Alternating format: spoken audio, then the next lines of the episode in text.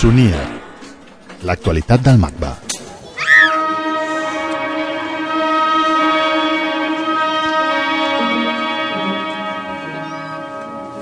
Tres tardes a l'òpera.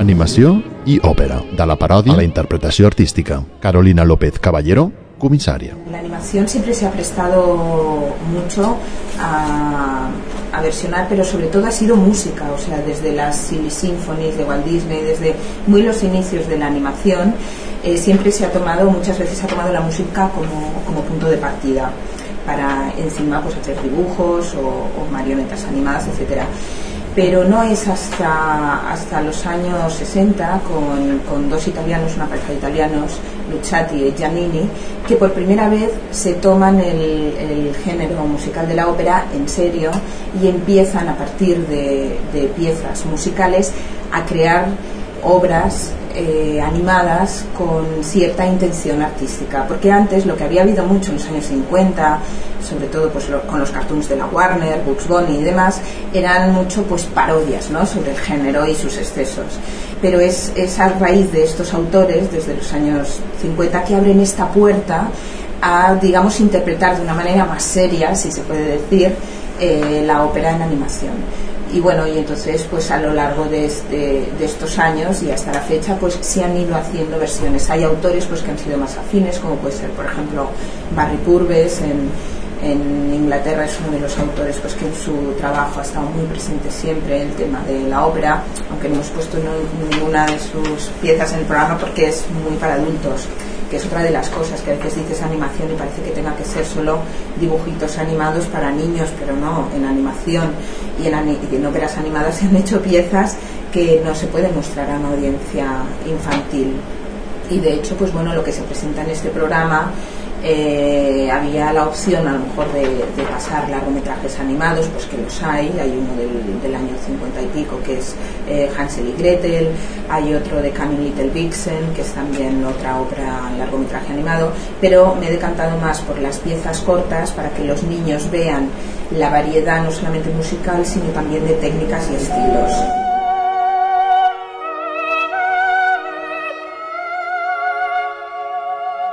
Obres per a tothom. Son unas películas que son,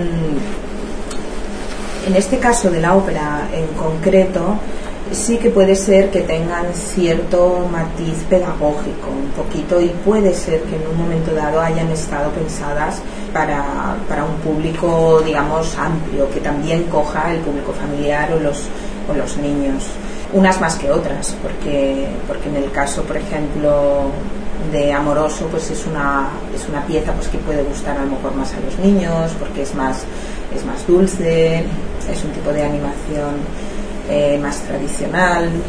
Pero por ejemplo la, la de la gata ladra eh, o la del dueto de, los gatos que están hechas con recortables animados y demás estos autores cuando, cuando hacían sus películas no creo que tuvieran en mente simplemente a un público infantil, creo que las hacían para un público más general. Non tendrai farfallone amoroso, notte e giorno d'intorno girando, alla valle turbando il riposo, Narcisetto adoncino d'amor. Petites històries del cinema. Tres tardes a l'òpera. Programa de cinema per a nens i nenes al MACBA, 26 d'abril, 10 y 24 de maig 2008. El ciclo se titula Tres tardes en la ópera porque es eso, pues son tres sesiones, es un ciclo dividido en tres sesiones. En la primera eh, se ha centrado más en lo que es eh, la música y la voz, de ahí que abriera, abriésemos con María Calas y con toda la orquesta detrás, para luego pues introducir eh, una serie de, de piezas desde Madama Butterfly, un extracto de las bodas de Fígaro, la flauta mágica y luego pues obras de Rossini y la siguiente sesión que es a escena se centra un poco más en lo que son las escenografías que gracias a la animación aquí sí que todas las piezas son animadas porque gracias a la animación se pueden hacer escenografías cuyo límite es la imaginación. No tienes los condicionantes que tienes en un teatro. Y, y de ahí pues que se puede dejar volar la imaginación y hacer cosas como por ejemplo, como las que hace Guillaume Leroy, que es una excelente animadora francesa. Tiene dos piezas en este programa, que es eh, Noi siamo zingarelle, que es eh, un trocito de la Traviata, donde ella lo interpreta con unos muñecos de plastilina que se van colocando alrededor, en plan, sí, es, es la imagen del programa, en plan a, lo, a Berkeley, con esas escenografías imposibles alrededor de una tarta y entonces se convierten como una especie de tarta nupcial gigantesca. Claro, esto en un teatro sería absolutamente imposible de, de, hacer, o, sí, pero con unos costes y con unas... Bueno, sería, sería realmente como bastante complicado. Parodia. Parodia y subversión. El último programa, aquí hemos dejado ya lo más por utilizar nomenclatura operística, sería lo más bufo ¿no? de todo eh, un poquito lo, más humorístico que, sería pues todas las subversiones y los excesos del género entonces pues aquí tienes los, Bugs Bunny vestido de Valkyria tienes un, loco sueco por llamarle de alguna manera que es Frederick Emilson que él es compositor y ha compuesto una obra y él ha animado, que es un caso yo creo que es el primero en la historia de, la animación, que él es compositor y él ha animado un, cortometraje con y es delirante porque es como todos los tópicos de los amores imposibles, de, de, las dificultades, de, y, la, tragedia, digamos, llevada a su extremo y entonces pues em, pero es bastante divertido porque, porque realmente pues ves que es como una caricatura ¿no? del género. Y también están pues eh, Jim Henson, el genial Jim Henson con sus teleñecos que tenía había creado un personaje que es Plácido Flamingo en clarísima referencia a nuestro tenor. La flauta mágica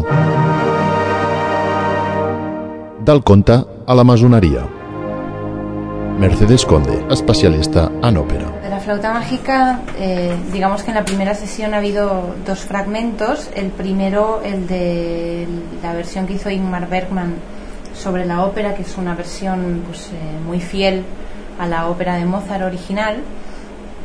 Y luego tenemos pues, la versión de Valery Ugarov, que es una versión reducida a 30 minutos del original, que son más de dos horas de, entre música y texto hablado eh, que además es en inglés y que está hecha con una animación, pues eh, con un diseño un tanto muy, muy, muy, muy bonito de ver, la verdad.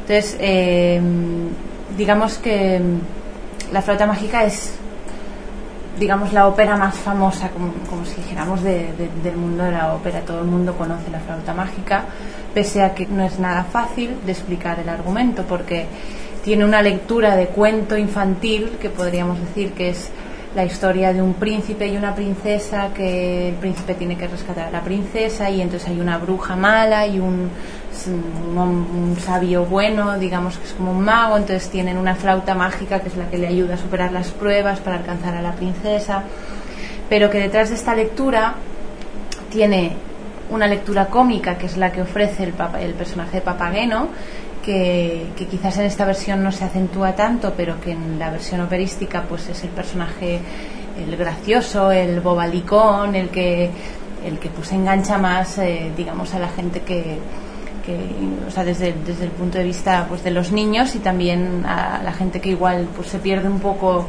entre tanto entre tanta historia, pues eh, Papageno sí, sí que es fácil de entender, ¿no? Porque es un joven que, que lo único que quiere en la vida es encontrar una, una jovencita que le quiera y, dedicarse a su, a su mundo que son los pájaros y ya está. Y luego está la tercera lectura, que es la lectura de que Mozart quiso dar eh, a la ópera de una manera muy mm, sutil, digámoslo de, alguna manera, que es que detrás de toda esta historia como de cuento de hadas, eh, con sus personajes cómicos y sus personajes serios, está eh, la lectura de la historia en clave masónica.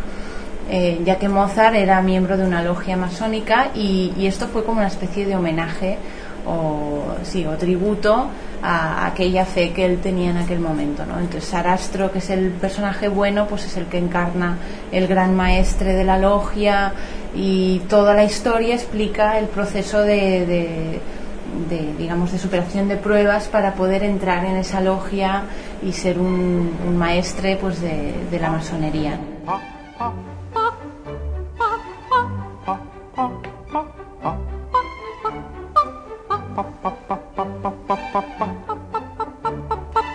La papagena m'agrada molt.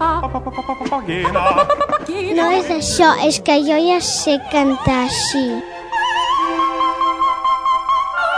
Vaig, vaig veure la pel·li. Tenia la pel·lícula de la flauta màgica. Molt bé.